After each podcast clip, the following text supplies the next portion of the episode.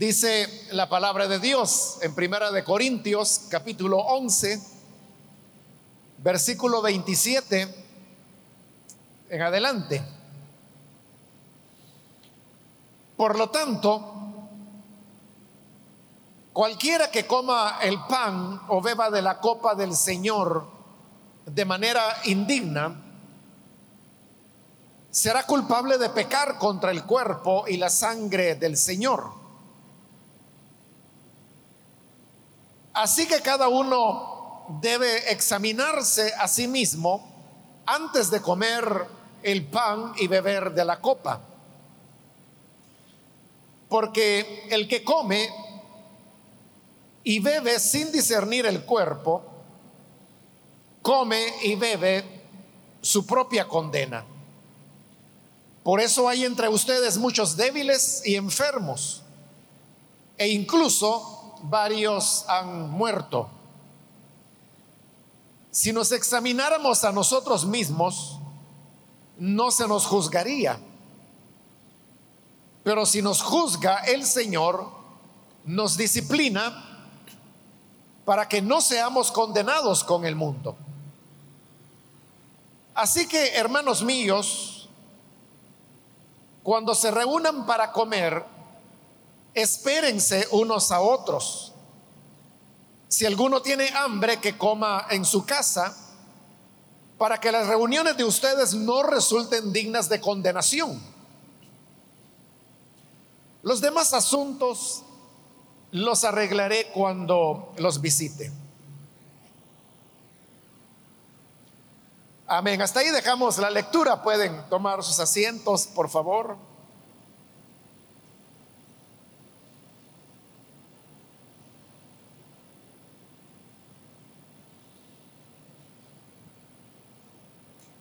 Hemos leído, como dije, hermanos, los versículos finales ya de este capítulo 11,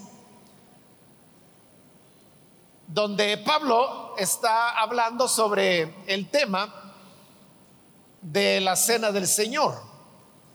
Pero quizás más que hablar de la cena del Señor, él está corrigiendo la, manera inadecuada como ellos la hacían, a tal punto que, como ya lo vimos, hace un par de semanas atrás, que Pablo incluso llega al atrevimiento de decirles que eso que ellos están haciendo no es comer la cena del Señor.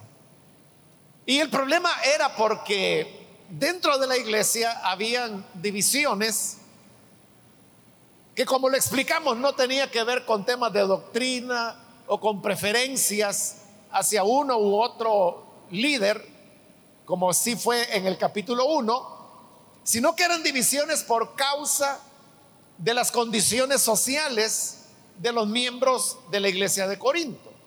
Es decir, que los que eran ricos menospreciaban a los que eran pobres. El problema es de que ese ya era algo que estaba mal hecho, pero peor era que lo realizaban exactamente cuando celebraban la cena del Señor, lo cual ocurría todos los primeros días de semana, o como hoy lo conocemos con el nombre de domingo. Lo explicamos que en la época del apóstol, esta era una cena comunitaria que hacía la iglesia. Cada persona llevaba algo para para que la, cena de todos no fuera a cargarse en una sola persona o en el anfitrión que abría las puertas de su hogar. Porque no era un refrigerio el que daban, sino que era una cena, cena. Entonces cada quien llevaba algo para esa comida comunitaria, pero las personas pobres o llevaban alimentos muy sencillos y pocos, o no llevaban nada, como el apóstol lo dice. En cambio, el que era rico llevaba verdaderos manjares y los ponía ahí en la mesa común. Pero el problema es que estas personas se adelantaban a comer la cena que ellos habían llevado. Es decir, ese manjar, como ellos lo habían llevado, ellos se lo querían comer. Y como Pablo dice, menospreciaban a los que no tenían nada, que eran los hermanos pobres que o no llevaban nada de comer o como lo expliqué, a lo mejor llevaban pan de cebada, que era una de las comidas más sencillas que habían en la época.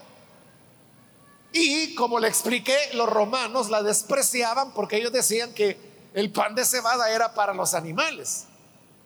Pero los pobres era el alimento al cual podían acceder y el cual comían. Esas divisiones que se daban por causas económicas son las que Pablo está condenando y es lo que le lleva a él a decir que eso que ellos están haciendo no es comer de la cena del Señor. Y por eso es que Él les comienza o vuelve más bien a repetirles lo que otras veces les había dicho y era el sentido que la cena del Señor tenía. Y por eso veíamos en la última oportunidad cómo el apóstol usaba esa fórmula que de alguna manera por la tradición oral había llegado hasta Pablo. Y por eso él decía, porque yo los he enseñado lo que asimismo recibí. El Señor Jesús la noche que fue entregado, tomó pan y habiendo dado gracias, lo partió y lo dio a sus discípulos diciendo, tomad, comed, esto es mi cuerpo que por vosotros es partido. Haced esto todas las veces en memoria de mí. Pero esta expresión, en memoria de mí, que le dice con respecto al pan y que luego la va a repetir con respecto a la copa, es el elemento que él quiere resaltar. Y es que la cena del Señor es un memorial Memorial se le llama, hermanos, a, un acto o puede ser una fecha o puede ser un monumento, puede ser un edificio, puede ser un parque, puede ser una calle que recuerda algo importante. Pero la cena del Señor es un memorial, pero un memorial viviente. Porque la cena del Señor no es algo muerto, no es un mueble, no es un monumento, no es una calle, no es un objeto, sino que la cena del Señor es una ceremonia que se realiza dentro de la iglesia en la cual todos compartimos el pan y compartimos la copa. Y como todos estamos comiendo del pan y bebiendo de la copa, por eso es un memorial viviente, porque estamos vivos, porque estamos comiendo y bebiendo. Pero es un memorial, es decir, nos recuerda eso que el Señor dijo, esto es mi cuerpo que, por vosotros es partido. Está hablando de su sacrificio. Después, al hablar de la copa y dárselas a los discípulos, vuelve a decirles, hacedlo todas las veces que bebiereis de ella en memoria de mí. Otra vez, en memoria de Él. Por lo tanto, la cena del Señor tiene esas características de memorial. Pero con lo que estaba ocurriendo en Corinto, razón tenía Pablo en decir, eso que ustedes hacen, eso no es la cena del Señor, porque él dice que cada quien se adelantaba a comer su propia comida. Unos tienen hambre, otros están borrachos. ¿Eso qué tenía que ver con estar recordando al Señor? Por eso es que hoy, en este versículo 27, donde hemos iniciado la lectura, Él dice, por lo tanto, y esa expresión, por lo tanto, usted sabe que es una reanudación del tema, porque lo que ha hecho es recordar lo que Él les transmitió.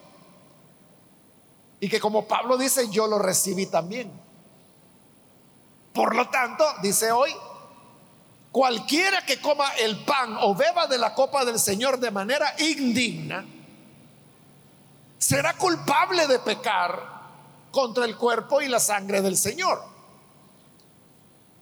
Él está diciendo, si ustedes siguen haciendo la cena del Señor, menospreciando a los hermanos que no tienen nada,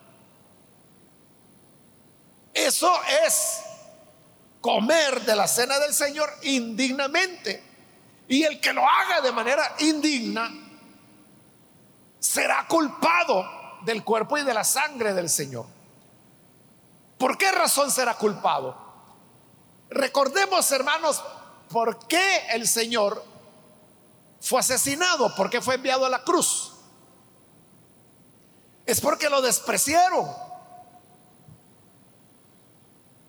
Es porque lo rechazaron, no le mostraron respeto, no creyeron en él, lo irrespetaron de tal manera que lo empujaron a la muerte.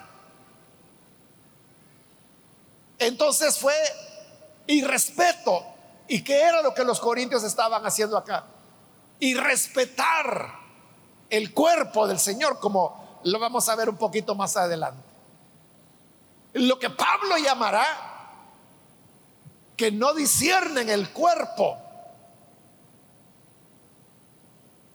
Y cuando dice el cuerpo se está refiriendo a la iglesia. Porque el cuerpo del Señor es su iglesia, de la cual Jesús es la cabeza.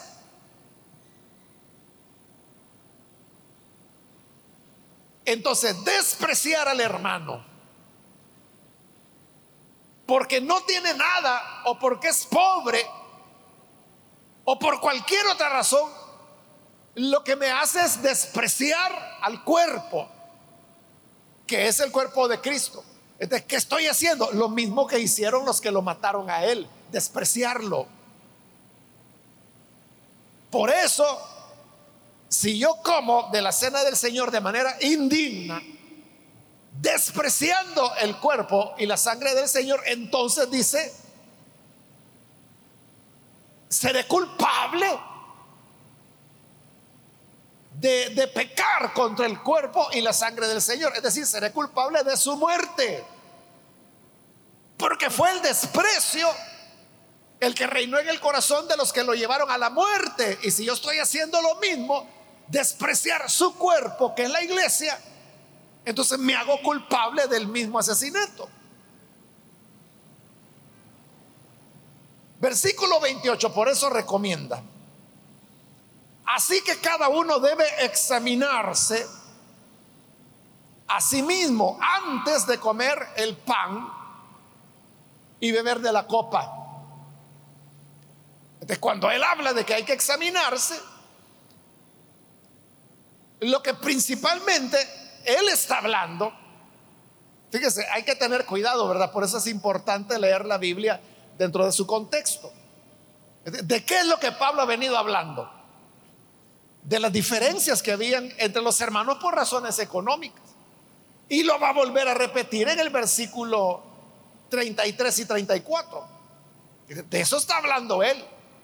Por lo tanto, cuando dice que debemos examinarnos antes de comer del pan y beber de la copa, ¿qué es lo que debemos examinar? Debemos examinar fundamentalmente nuestra relación con los hermanos, con el cuerpo. El cuerpo místico de Cristo, que es la iglesia. Esto es importante comprenderlo porque usted lo sabe perfectamente de que cuando llega el momento de celebrar la cena del Señor y el pastor que está oficiando lee estos versículos y dice, cada uno debe examinarse. Normalmente lo que las personas hacen es que comienzan a examinarse interiormente ellos. Y dice, Señor, te habré fallado, tendré algo que confesar, pero está pensando en Él, en sus pecados personales. Pero ese no es el énfasis de Pablo. O sea, no es que uno no tenga que ver esos aspectos, pero no es de eso que está hablando Pablo. Pablo de lo que está hablando es examinarme cómo yo trato a los demás hermanos. En ese caso de Corinto, ya lo dijimos, era por razones económicas. Si ese fuera el caso, debemos examinarnos antes de comer el pan y beber la copa, cómo estoy tratando yo a los hermanos más pobres que vienen a la iglesia. Hago diferencias hacia ellos. Les brindo menos importancia que a otros hermanos. Quizá cuando un hermano o una familia que tiene cierto nivel de ingresos, hacen alguna comida, algún cumpleaños, algo así, yo voy ahí, porque es el hermano fulano, es la familia tal. Pero si es la otra familia la que no tiene recursos y lo que van a hacer es algo muy sencillo, quizás nos excusamos como los hombres de la parábola, ¿verdad? Y decimos, es que fíjese que tengo que trabajar, es que acabo de comprar un terreno y tengo que ir a verlo, es que me acabo de casar y tengo que atender a mi novia. Ponemos excusas. Eso es lo que tenemos que examinarnos cuando vamos a participar de la cena del Señor. Pero también uno podría estar pecando contra el cuerpo no solo por diferencias económicas, que es de lo que ahí se trata. También se peca contra el cuerpo cuando uno tiene cierto distanciamiento, voy a decir, hacia alguna familia o hacia alguna persona dentro de la iglesia. Quizá usted no tolera ver a, alguien, no lo tolera ver y no le saluda, lo evita. Usted allí está despreciando el cuerpo. Y luego va a venir a participar de la cena del Señor. Eso es lo que Pablo llama tomar de la cena indignamente.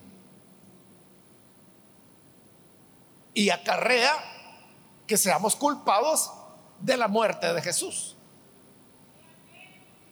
Por eso, hermano, uno debe llevar una vida reconciliada y vernos como lo que somos, miembros los unos de los otros, miembros del cuerpo, porque hemos sido injertados en el cuerpo por el Espíritu Santo.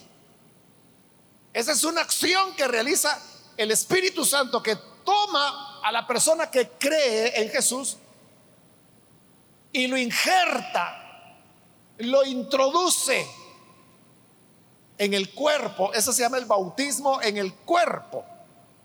Como el bautismo en agua. Es en agua porque la persona es sumergida en agua. Pero el bautismo en el cuerpo, somos sumergidos en el cuerpo de Cristo. Y así llegamos a ser miembros los unos de los otros. Entonces yo no puedo despreciar a nadie, ni por razones económicas como lo hacían en Corinto, ni por ninguna otra razón. Usted puede decir, es que yo no sé qué tiene esa persona, pero quizás tiene mala sangre porque choca conmigo, choca con su pecaminosidad. Es su pecado el que le hace chocar. Nosotros debemos amarnos todos, los unos a los otros. Y por eso dice que al venir a la cena del Señor, cada uno debemos examinarnos para saber cómo están nuestras relaciones con los demás. Ahora, note, el pasaje no está diciendo, si tú encuentras que tu hermano te cae mal, entonces no tomes la cena del Señor. No, no está diciendo eso. Lo que dice es que se examine antes de comer. O sea, no está diciendo no coma. Lo que dice, sí, que coma, pero que se examine. Claro, el examinarse es un reconocimiento de que yo tengo roces o distanciamiento hacia cualquier otro hermano, que puede ser de esta iglesia o de cualquiera. Porque no crea que el amor es solamente los que estamos aquí en este local. El amor tiene que ser para el cuerpo y el cuerpo de Cristo está en todo el planeta. Entonces si usted dice, es que a mí me cae mal esa mujer, pero como es de otra iglesia, yo ni la veo, gracias a Dios. Saber qué iglesia será esa. Pero si es una creyente, igual está pecando contra el cuerpo. Cuando la persona se examina, está reconociendo que algo está mal. Y ese reconocimiento debe mover a la persona a la confesión y al arrepentimiento. Y cuando hay arrepentimiento, esa es la mejor condición para participar de la cena del Señor. Es decir, que la cena del Señor no es un premio para el que se porta bien, para el nítido, para el que anda de puntillas y que es tan santo que lo vamos a premiar que participe de la cena del Señor. No. La cena del Señor es para los pecadores arrepentidos.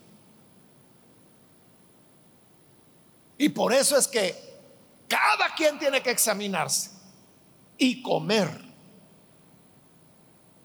No es asunto de que eh, te examinas y encuentras algo malo, entonces mejor salte y no participa. No.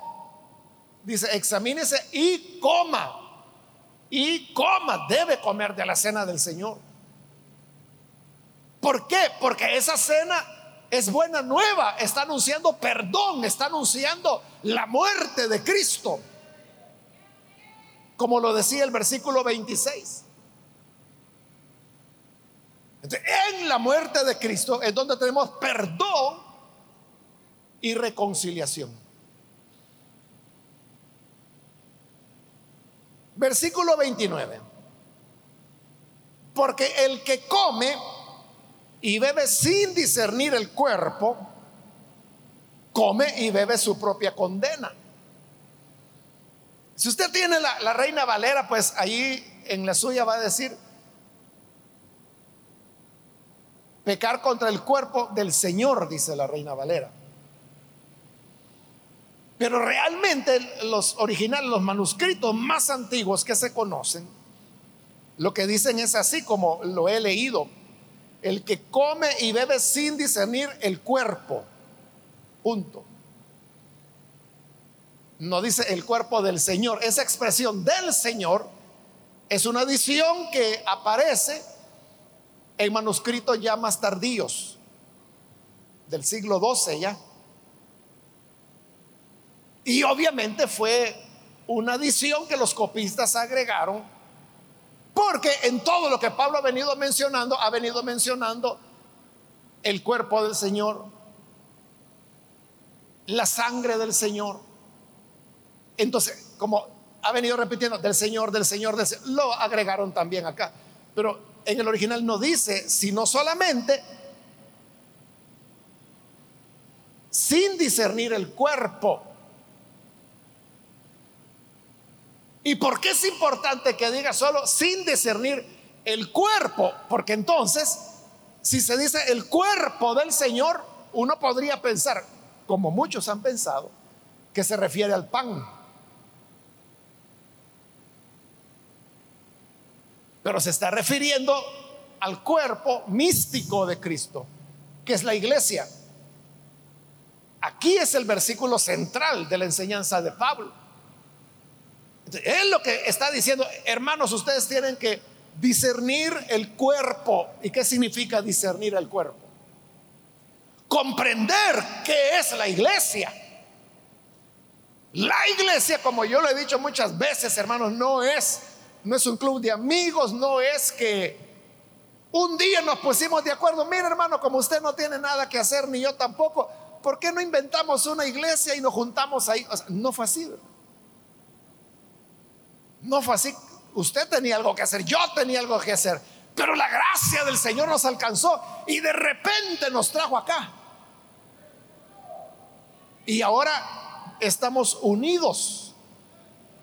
De tal manera que la misma sangre que lo cubría a usted me cubre a mí y cubre a cada creyente. Y el mismo Espíritu nos bautizó en el mismo cuerpo. No estoy hablando del bautismo del Espíritu Santo, esa es otra cosa. Estoy hablando del bautismo del cuerpo, que lo hace el Espíritu. Cuando en el nuevo nacimiento somos, como le expliqué anteriormente, sumergidos en el cuerpo del Señor. Entonces ahora somos uno. A eso es a lo que se refiere Pablo cuando dice que cuando un miembro se alegra, todos se alegran con él. Cuando un miembro se duele, todos se duelen con él. Pablo decía, ¿a quién hacen tropezar y yo no me indigno?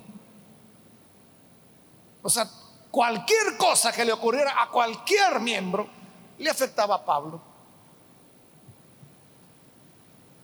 Porque eran un cuerpo el mismo cuerpo al cual pertenecemos nosotros.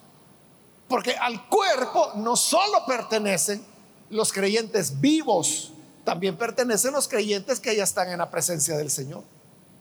Pablo, por ejemplo, es parte del cuerpo, pero él hace dos mil años que murió. Ese es el cuerpo. Eso es lo que tenemos que discernir. Entender, hermanos, que la mano no puede estar peleada con el pie. El ojo no puede estar peleado con la oreja.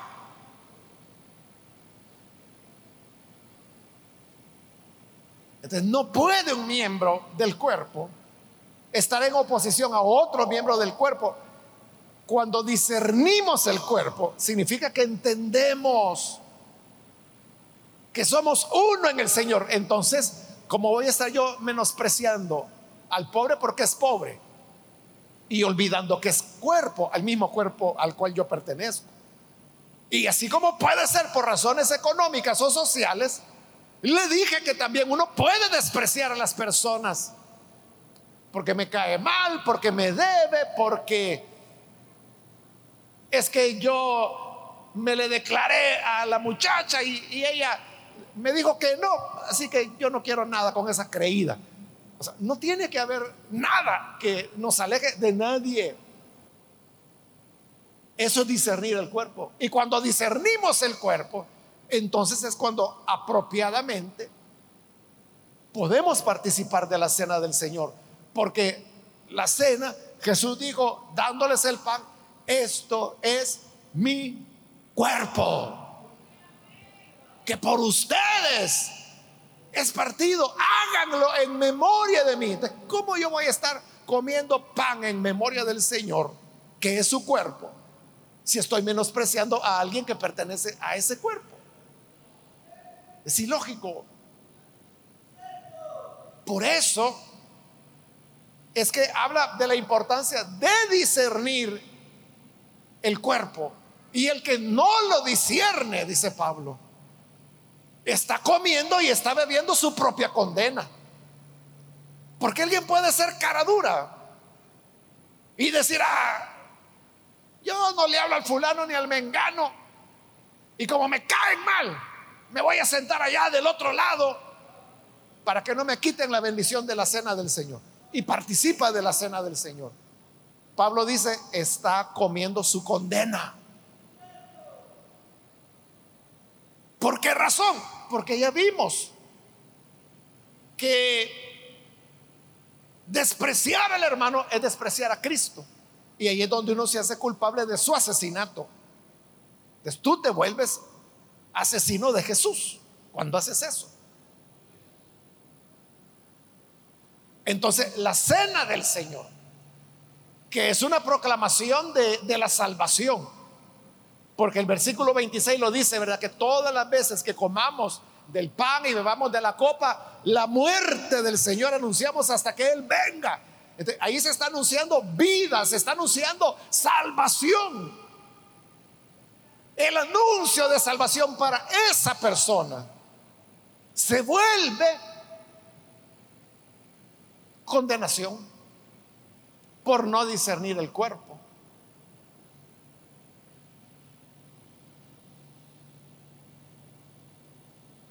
Versículo 30. Por eso, dice Pablo, hay entre ustedes muchos débiles y enfermos, e incluso varios han muerto. O sea, si uno se preguntara, mire, y, de verdad así será la cosa tan dura de que, de que si como en esa condición sin discernir el cuerpo, ¿será cierto que condenación estoy comiendo?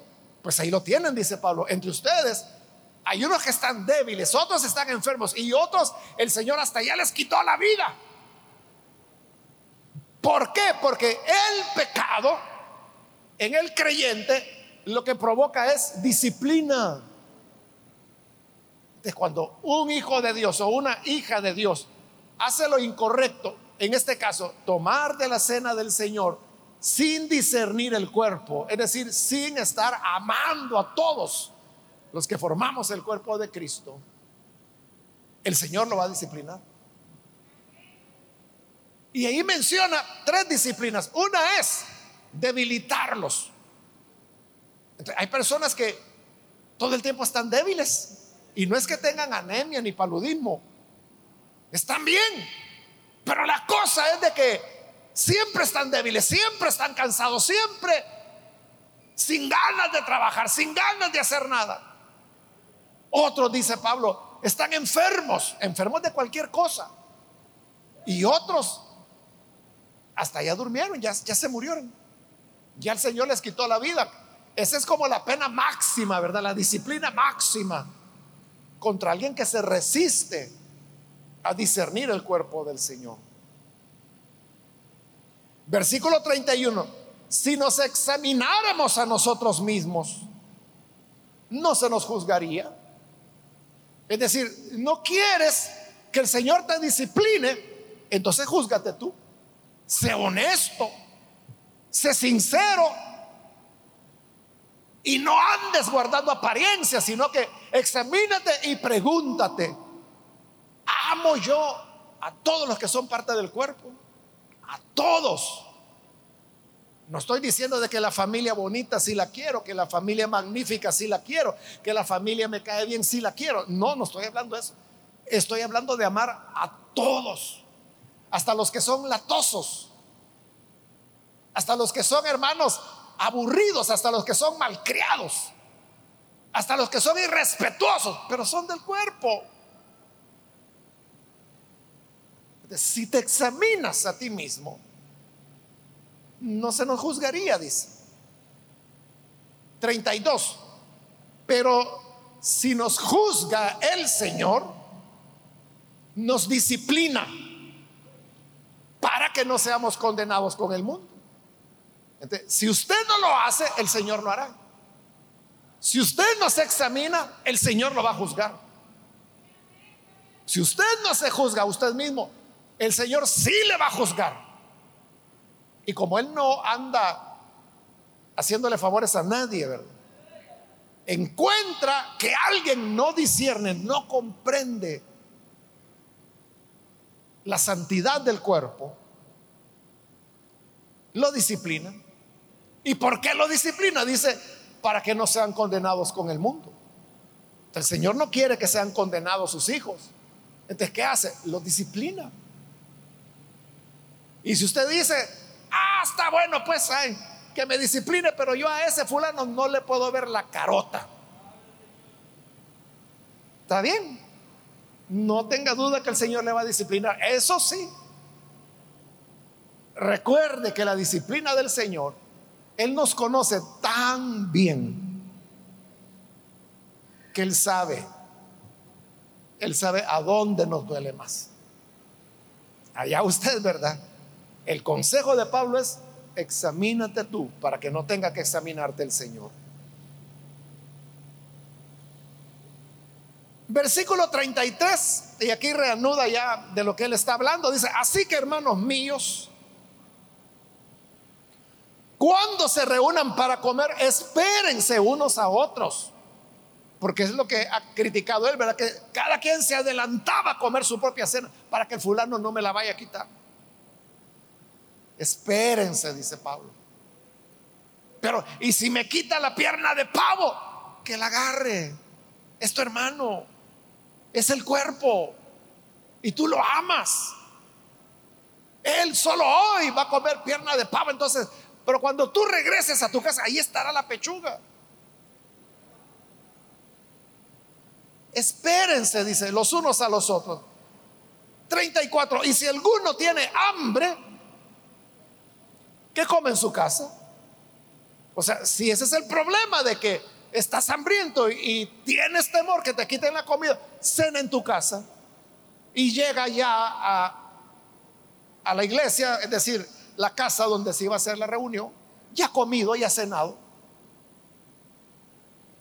y tranquilo. Así lo haces con respeto, no menosprecias a nadie.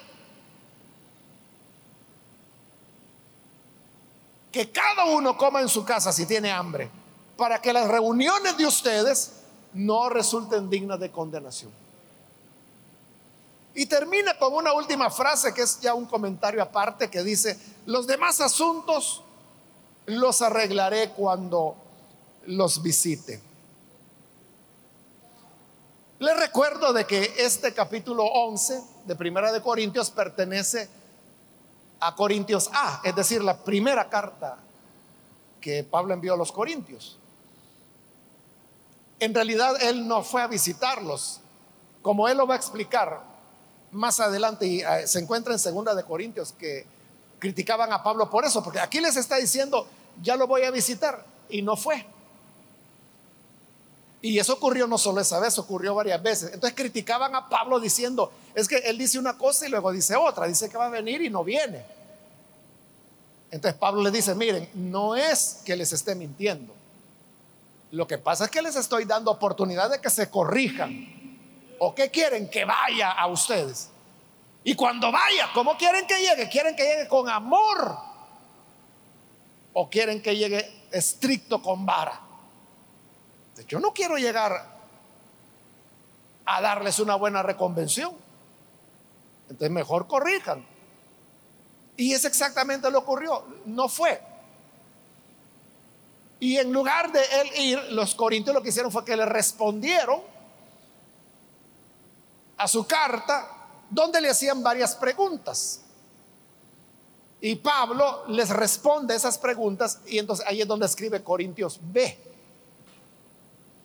que al llegar al capítulo 12, que es el que viene la próxima semana, ahí entramos, volvemos de nuevo a Corintios B, porque va a responder las preguntas acerca de los dones del Espíritu.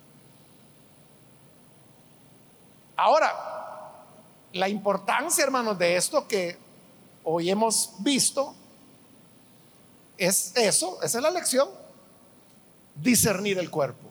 Que el Señor nos ayude, hermanos, a comprender que, como le dije, no es que de casualidad estamos acá, no es que seamos un grupo de amigos, este no es un club deportivo, no, es eh, eh, el club de los que no tienen nada que hacer los martes por la tarde y por eso se reúnen en la iglesia. O sea, no, este es el cuerpo de Cristo.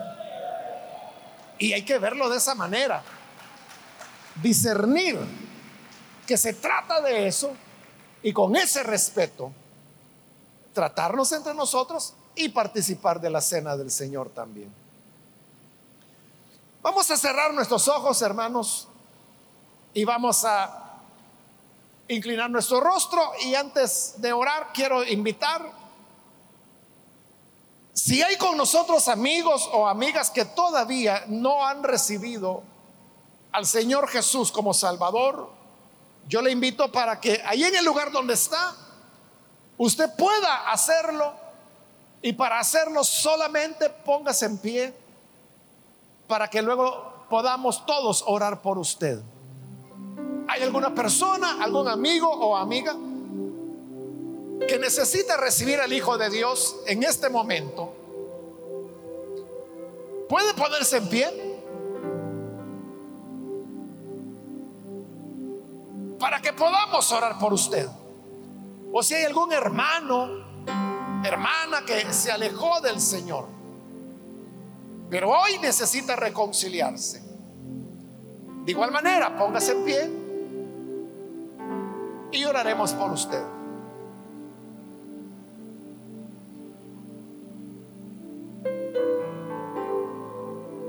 ¿Hay alguna persona que lo hace?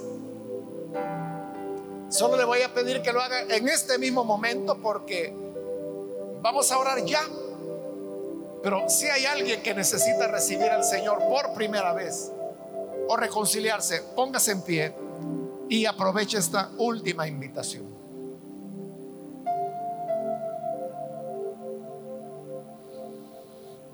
A usted que nos ve por televisión también lo invito para que se una con nosotros en esta oración y reciba a Jesús como su Salvador. Señor, te damos las gracias por tu palabra que siempre nos ilumina, nos instruye y nos guía. Queremos rogarte, Padre, que aprendamos a discernir el cuerpo y para eso te pedimos por aquellos que a través de los medios de comunicación hoy están recibiéndote como Salvador. Perdónales. Dales vida nueva. Que puedan conocerte. Y que aprendamos a amarnos los unos a los otros. A valorarnos como cuerpo que somos. Un solo cuerpo, un solo pan. Ayúdanos, Padre, para que así sea. En el nombre de Jesús nuestro Señor. Amén.